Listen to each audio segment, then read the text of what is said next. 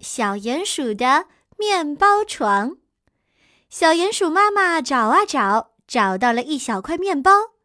它想，这面包香喷喷的，我的小鼹鼠啊，一定爱吃。它拖呀拖呀，把面包拖回了家。小鼹鼠抱住面包，咬了起来。嗯嗯，这面包可真香，嗯嗯，真好吃呀！鼹鼠妈妈听了，高兴得合不拢嘴。小乖乖，你喜欢面包，妈妈呀，再给你找。鼹鼠妈妈又出去找面包了，这回她找到了一片面包。她想，这面包片又平又软，给我的小鼹鼠当床铺正合适。她拖呀拖呀，把它拖回了家。这面包真大。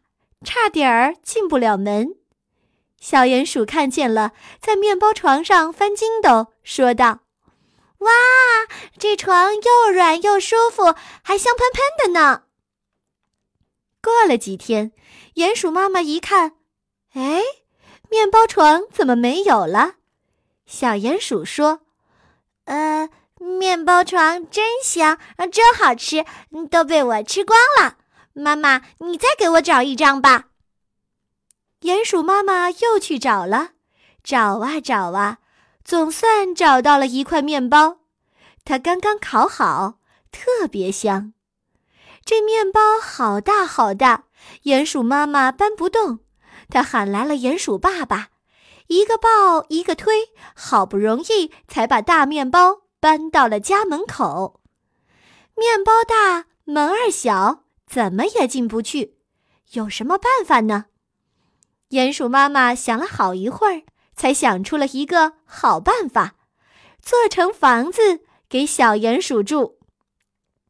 鼹鼠爸爸和鼹鼠妈妈把面包抬到了空地上，鼹鼠妈妈在面包上啃了一个洞当门，让小鼹鼠钻进去。小鼹鼠睡在面包房里，地板。天花板全是面包，饿了只要张开嘴巴咬一下，就能够吃到面包了。小鼹鼠在面包房子里吃了睡，睡了吃，比谁都快活。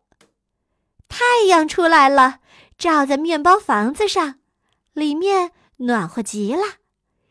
小松鼠找来，小松鼠来喊小鼹鼠出去玩，可小鼹鼠说：“啊，不不不！”外面太冷了，我不想出去。瞧，我的房子里就像生了火炉，可暖和了，真舒服。小鼹鼠就这样一动不动地待在大面包房里，长成了大胖子。可是有一天，天上下起了大雨，雨水把面包房子泡成了一堆稀泥。鼹鼠妈妈跑出来一看，只见旁边有一个大泥球滚来滚去。哟，原来呀，这大泥球就是小鼹鼠呀！